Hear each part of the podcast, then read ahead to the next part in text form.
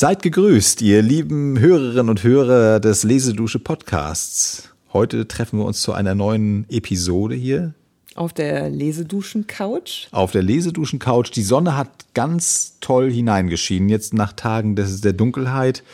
Äh, vor uns, wir sind ja sehr opulent ausgestattet, liegen einige Bücher auf dem Tisch heute. Mhm. Wir haben da sehr intensiv dran gearbeitet an unserem Thema, das da lautet Träumen in Wien um 1900 herum. Ja, also es also geht. Also das hast du jetzt gerade erfunden, den Titel. Das habe ich erfunden, aber im Grunde genommen geht es darum. Passt ganz gut. Passt ganz gut.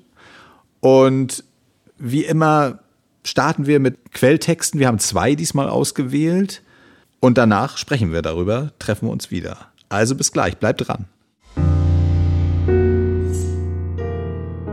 Die Wissenschaft und die Mehrzahl der Gebildeten lächeln, wenn man ihnen die Aufgabe einer Traumdeutung stellt. Nur das am Aberglauben hängende Volk, das hierhin die Überzeugungen des Altertums fortsetzt, will von der Deutbarkeit der Träume nicht ablassen. Und der Verfasser der Traumdeutung hat es gewagt, gegen den Einspruch der gestrengen Wissenschaft Partei für die Alten und für den Aberglauben zu nehmen. Er ist allerdings weit davon entfernt, im Traume eine Ankündigung der Zukunft anzuerkennen, nach deren Enthüllung der Mensch seit jeher mit allen unerlaubten Mitteln vergeblich strebt. In diesem Streite über die Würdigung des Traumes scheinen nun die Dichter auf derselben Seite zu stehen wie die Alten, wie das abergläubische Volk und wie der Verfasser der Traumdeutung. Denn wenn sie die von ihrer Fantasie gestalteten Personen träumen lassen, so folgen sie der alltäglichen Erfahrung, dass das Denken und Fühlen der Menschen sich in den Schlaf hinein fortsetzt und suchen nichts anderes, als die Seelenzustände ihrer Helden durch deren Träume zu schildern. Wertvolle Bundesgenossen sind aber die Dichter und ihr Zeugnis ist hoch anzuschlagen, denn sie pflegen eine Menge von Dingen zwischen Himmel und Erde zu wissen, von denen sich unsere Schulweisheit noch nichts träumen lässt. In der Seelenkunde gar sind sie uns Alltagsmenschen weit voraus, weil sie da aus Quellen schöpfen, welche wir noch nicht für die Wissenschaft erschlossen haben. So kann der Dichter dem Psychiater, der Psychiater dem Dichter nicht ausweichen. Diese interessante Einschätzung von Sigmund Freud stammt aus dem Jahr 1907. 15 Jahre später wird er in einem Brief an Arthur Schnitzler noch einmal deutlich persönlicher. Ich will Ihnen aber ein Geständnis ablegen, welches Sie gütigst aus Rücksicht für mich für sich behalten, mit keinem Freunde oder Fremden teilen wollen. Ich habe mich mit der Frage gequält, warum ich eigentlich in all diesen Jahren nie den Versuch gemacht habe, ihren Verkehr aufzusuchen und ein Gespräch mit ihnen zu führen. Wobei natürlich nicht in Betracht gezogen wird, ob sie selbst eine solche Annäherung von mir gerne gesehen hätten. Die Antwort auf diese Frage enthält das mir zu intim erscheinende Geständnis. Ich meine, ich habe sie gemieden aus einer Art von Doppelgängerscheu. Nicht etwa, dass ich sonst so leicht geneigt wäre, mich mit einem anderen zu identifizieren, oder dass ich mich über die Differenz der Begabung hinwegsetzen wollte, die mich von ihnen trennt, sondern ich habe immer wieder, wenn ich mich in ihre schönen Schöpfungen vertiefe, hinter deren poetischem Schein die nämlichen Voraussetzungen, Interessen und Ergebnisse zu finden geglaubt, die mir als die eigenen bekannt waren. Ihr Determinismus wie ihre Skepsis, was die Leute Pessimismus heißen, ihr Ergriffensein von den Wahrheiten des Unbewussten, von der Triebnatur des Menschen, ihre Zersetzung der kulturell konventionellen Sicherheiten, das Haften ihrer Gedanken an der Polarität von Lieben und Sterben, das alles berührte mich mit einer unheimlichen Vertrautheit. So habe ich den Eindruck gewonnen, dass sie durch Intuition, eigentlich aber infolge feiner Selbstwahrnehmung, alles das wissen, was ich in mühseliger Arbeit an anderen Menschen aufgedeckt habe. Ja, ich glaube, im Grunde ihres Wesens sind sie ein psychologischer Tiefenforscher, so ehrlich unparteiisch und unerschrocken, wie nur je einer war. Und wenn sie das nicht wären, hätten ihre künstlerischen Fähigkeiten, ihre Sprachkunst und Gestaltungskraft freies Spiel gehabt und sie zu einem Dichter weit mehr nach dem Wunsch der Menge gemacht. So, da sind wir wieder. Bevor wir in das Thema einsteigen, möchte ich mich übrigens nochmal ganz herzlich bedanken für die, euer großes Interesse an unseren letzten Episoden, da haben wir sehr, sehr viel Lob da bekommen und, und auch Kritik, die wir natürlich auch versuchen zu beherzigen. Ja, auf jeden ne? Fall. Es kommt einfach, weil unsere Gedanken so schnell fließen. Genau, und wir wollen noch die vielen neuen äh, Follower, die wir gewonnen haben jetzt. Also es wird tatsächlich äh, immer mehr, auch herzlich begrüßen. Freuen uns, dass ihr dabei seid und jetzt genug des Geschwafels, jetzt geht's hinein in das Thema. Also die beiden Quellen sind verfasst worden oder die Texte stammen von Sigmund Freud. Das hatte ich ja schon zwischendurch angedeutet oder gesagt. Ähm, und wir haben uns den Sigmund Freud als Ausgangsbasis genommen für dieses Thema Träumen in Wien. Über ihn sind wir eigentlich auch auf das Thema Traum gekommen. Äh, vielleicht ganz kleiner Exkurs, sei mir erlaubt. Auf jeden wir Fall. Wir sind äh, als wir, wir waren kürzlich in Berlin auf einer Ausstellung zum Thema Surrealismus in der Kunst und sind somit auf den guten Sigmund Freud eigentlich als Vater dieser Traumbewegung in der Kunst, ohne das jetzt zu vertiefen, gestoßen. Und deswegen haben wir gedacht, beschäftigen wir uns doch zunächst mal mit dem Vater dieser Traumgedanken. Ja, wobei er das selber nicht so sehen würde, das muss man schon ergänzen, weil er äh, einen anderen Ansatz hatte als die Surrealisten, hat sich auch gewehrt tatsächlich. Also ich war auch äh, zum Jahreswechsel oder am Ende letzten Jahres in Wien, habe mir da dieses neue Sigmund Freud Museum angeschaut, äh, was in seinem ehemaligen Wohnhaus untergebracht ist. Da haben die versucht, das alles zu rekonstruieren. Das ist sehr spannend. Also wenn ihr mal da seid, schaut euch das an. Berggasse 19.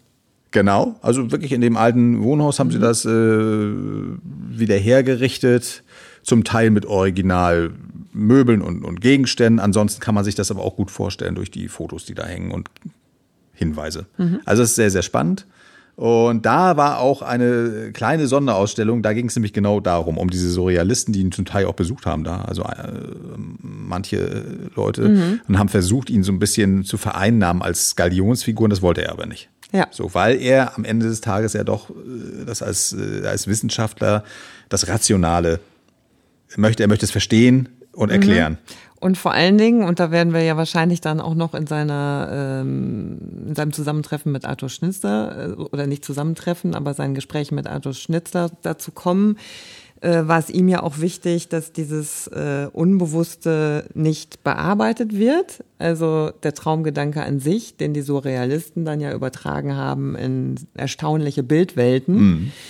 Das äh, wollte er sicherlich nicht unbedingt mit seiner wissenschaftlichen Einschätzung des Themas in Bezug bringen. Nee, genau.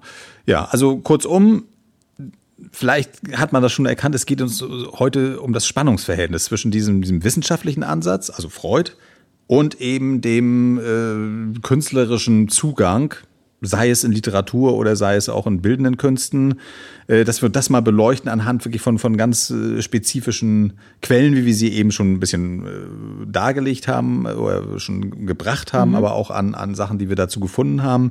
Und ähm, ja, das Interessante ist eigentlich in Wien an sich, der Ort ist schon interessant, wie ich meine, weil da um 1900 haben wir eine also wahnsinnige Dichte an Innovation. Das ist nicht nur, nicht nur in, in künstlerischer Hinsicht, also an Buntheit oder an, an Vielfalt, sondern auch durchaus auch im, im, im wissenschaftlichen Bereich. Also äh, Sigmund Freud ist eine, aber auch es gibt diesen Wiener Kreis Ernst Mach.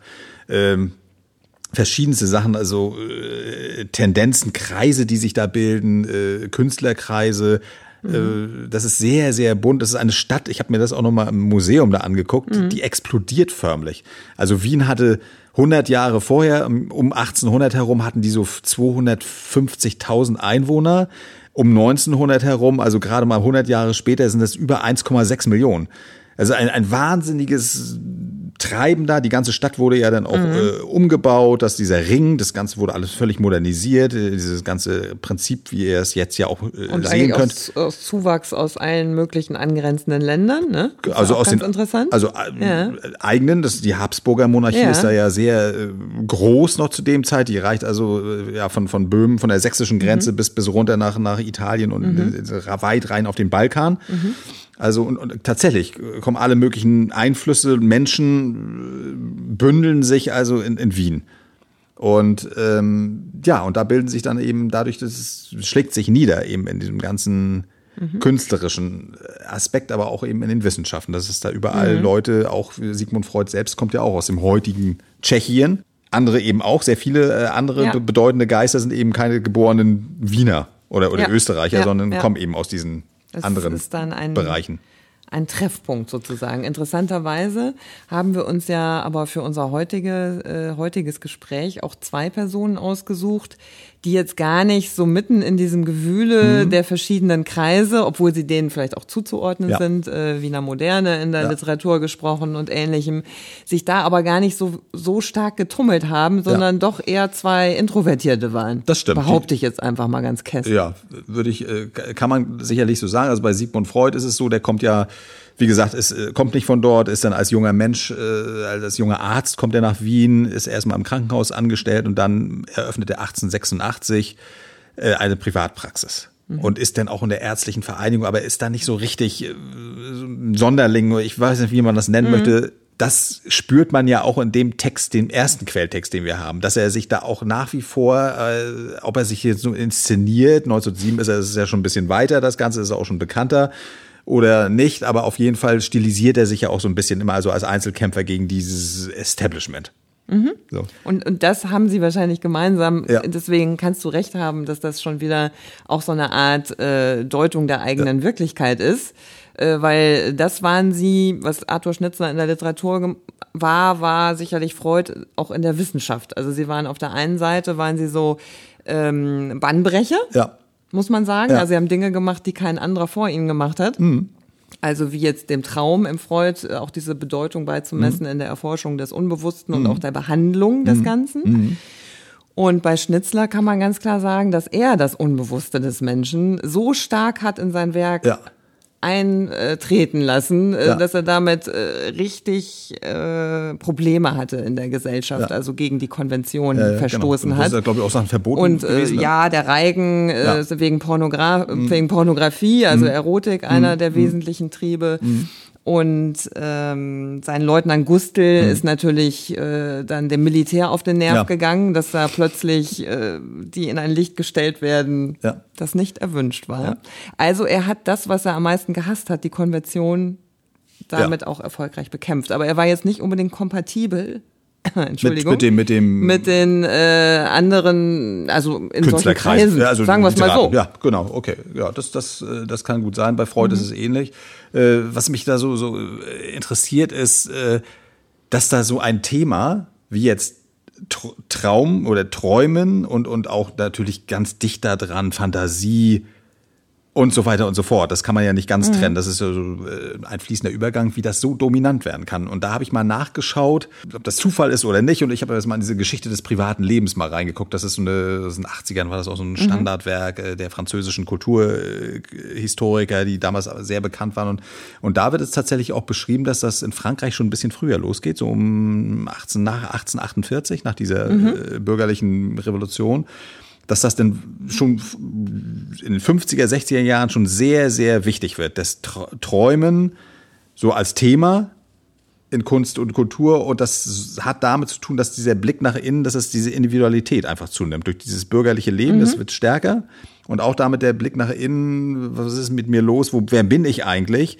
So, und das finde ich ganz, ganz interessant, dass Freud kurz ein Jahr bevor er diese Privatpraxis aufgemacht hat, ist er dort in Paris ähm, ich glaube, ein Jahr lang und nimmt dort offenbar sehr intensiv mit diese Beschäftigung auch mit diesen, diesen typischen Themen, die da so hochkommen. Hysterie ist ja so eine Modekrankheit, die das, naja, ja, ja. Ne, das wird ja immer stärker. Um 1900 rum ist ja irgendwie gefühlt, ich weiß nicht, wie viele Prozent der Bevölkerung hysterisch sind. Ja, und Hypnose. Ich, ich musste fast äh, an den heutigen Burnout, also Ja. was natürlich ernstzunehmend ist, also nicht, dass das jetzt falsch ankommt hier, aber Mhm. es ist tatsächlich eine äh, fast ja ein Trend der Zeit, dass Mhm. die Menschen eine Hysterie verspüren und mit der Realität nicht mehr klarkommen, Ja. wie sie sich darstellt. Ja, genau. Und das, das nimmt er mit. Und auf der anderen Seite die Hypnose als Möglichkeit, in den anderen hineinzuschauen und da jetzt irgendwie eine Lösung zu finden für das Problem. Denn das ist ja immer sein, sein Thema. Er möchte das ja wirklich verstehen, erkennen und dann am Ende des Tages auch behandeln. Das, er ist ja nicht irgendein ein Stubenwissenschaftler, sondern, das darf man nicht vergessen dabei, er ist immer Arzt, der praktisch, praxisorientiert arbeitet Und äh, das kommt ja auch in diesen Briefen so ein bisschen äh, vor, dass er auch äh, Schnitzler, dass er den beneidet, dass der das intuitiv kann, was er so wahnsinnig lange da irgendwie analytisch durcharbeitet. Naja, sie haben zwei verschiedene Wege, ne? Ja. Aber das, die Stelle äh, finde ich tatsächlich auch interessant, dass mhm. er eigentlich sagt, er macht es quasi experimentell. Also mhm. bei ihm ist es eine richtige Feldforschung. Mhm, also genau. äh, viele Patienten die bei ihm sind, über die schreibt er ja auch. Sich ja. selbst sieht er auch als seinen Patient. Also gerade äh, zum Thema Traum ja. hat er eigentlich mit sich angefangen und äh, überlegt, wie kommen bestimmte Dinge zustande in meinen Träumen und was bedeutet das. Und äh, naja, er kokettiert da in dem Brief auch, glaube ich, ein bisschen Auf damit, um Fall. sich dann wieder zu distanzieren und zu sagen, Mensch, bei euch Dichtern ist das eine tiefgehende Intuition, äh, äh, die ihr habt. Er schmeichelt ihm, ist ja auch ein Geburtstagsbrief, glaube ich, gewesen. Ähm, äh, also er schmeichelt ihm auch ein bisschen, aber trotzdem ist es ja so, dass er das in dem Buch 1907, diese erste Quelle, die ich äh, vor, äh, eingelesen hatte, da ist es ja auch schon drin, dass er die Dichter offensichtlich als versteht, er ist der Kämpfer gegen diese alte Schulwissenschaft die einzigen Bundesgenossen, die er hatte, die Antike, gut, ja, die sind nicht mehr da, aber die Bundesgenossen, die ihm jetzt noch irgendwie zur Seite stehen, sind die Dichter. Mhm. Weil die das eben anders sich annähern, aber trotzdem überhaupt die Vorstellung haben, dass es dieses, diese, diese mhm. Ebenen in uns gibt. Und das finde ich äh, sehr spannend, weil er sich da ja auch vom Wissenschaftlichen distanziert in gewisser ja. Art und Weise. Genau. Und äh, auch da ein wenig preisgibt, was ihn eigentlich an dem Unbewussten fasziniert. Ja. Also, dass dieses Unbewusste in der Lage ist, ähm, uns in unserem Leben stark zu beeinflussen, mhm. aber dass es eben doch nicht ganz greifbar ist, genau wie der Traum. Das ist auch das, was einem beim Traum vielleicht manchmal so ein bisschen ja, Ängste ja. Äh, entwickelt, dass man nicht versteht, was man da gerade vor seinem geistigen Auge sieht. Mhm. Und ähm, dass er vielleicht gar nicht so ein wissenschaftlicher Mensch ist, wie man immer denkt. Mhm. Also er ist schon natürlich äh, in gewisser Art und Weise verfolgt er determiniert er das alles, mhm. indem er ja auch diese ganzen Termini erfunden hat, mhm, wie klar. unbewusst. Das ist, das ist ein ich System, und es genau. Und diese ganzen, das ist ja alles, entstammt ja alles mhm. seiner Feder, mhm. dieses System.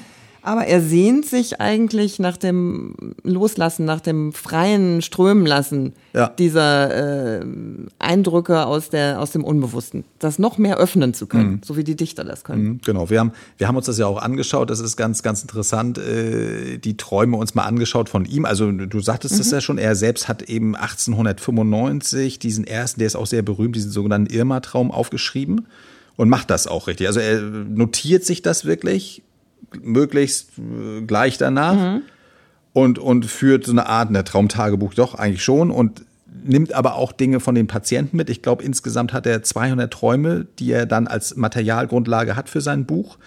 Davon 50 eigene. Müsste ich nochmal nachgucken, mhm. aber irgendwie so mhm. ist es.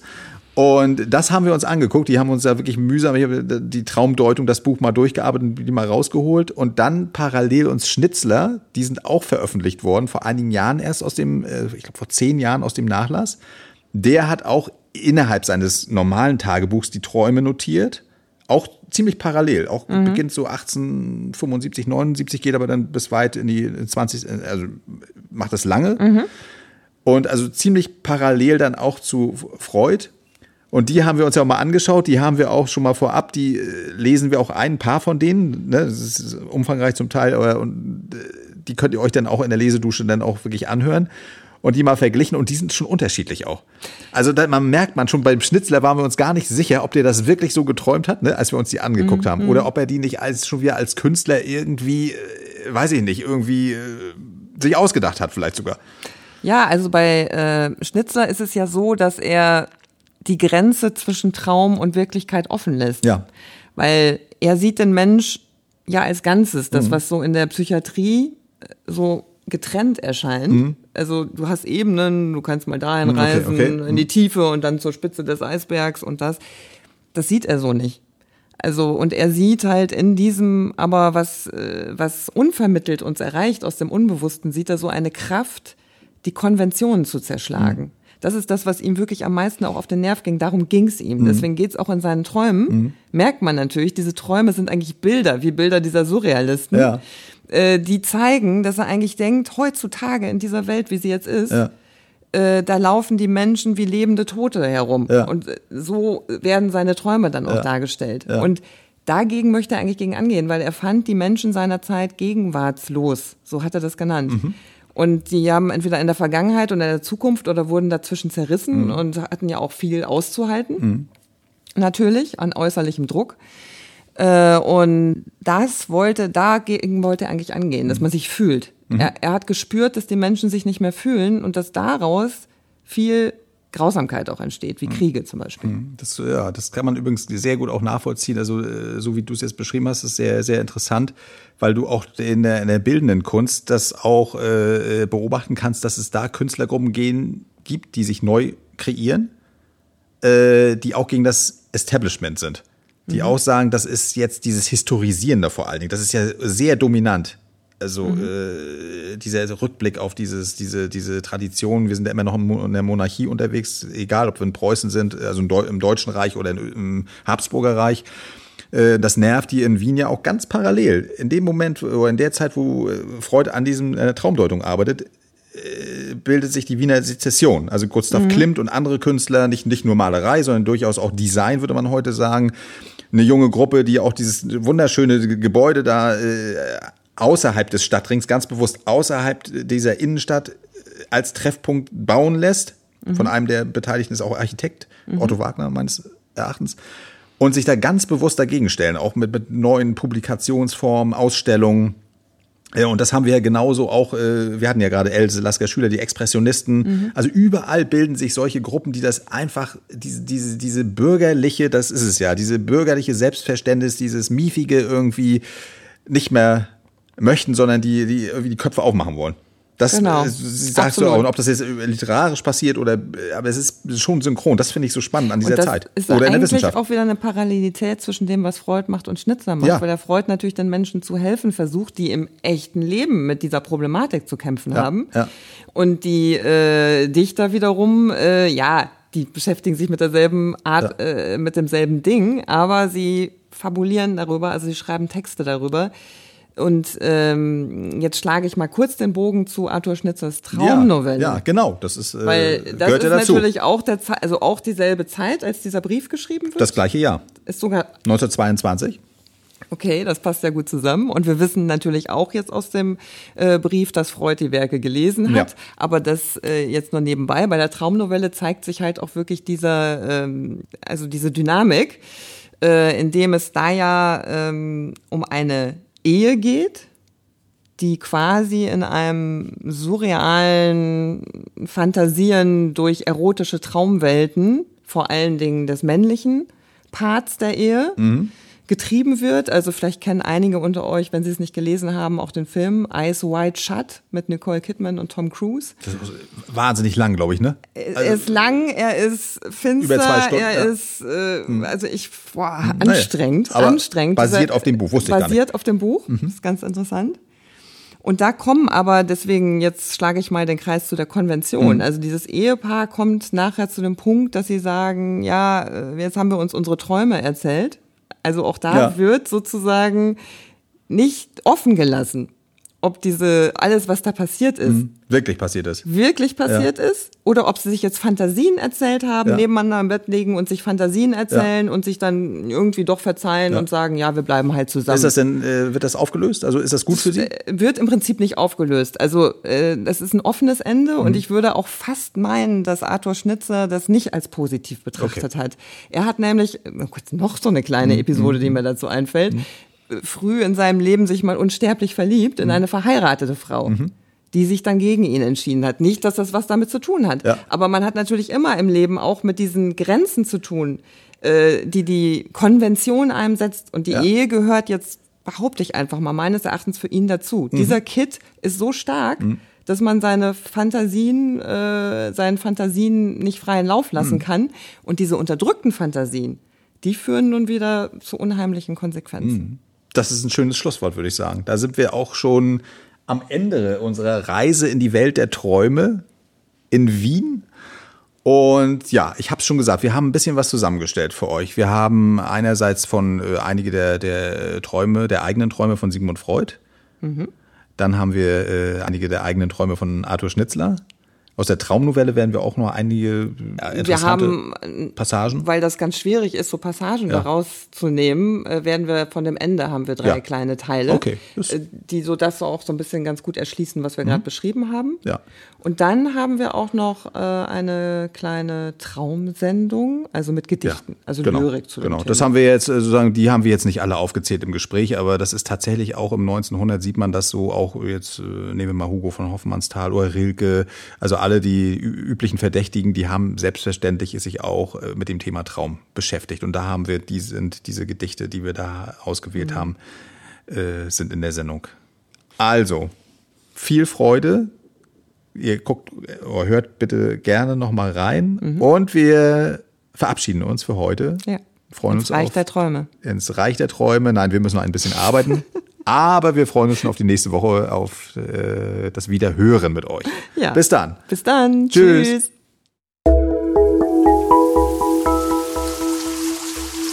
Lesedusche. Entdecke die wohltuende Wirkung des Lauschens.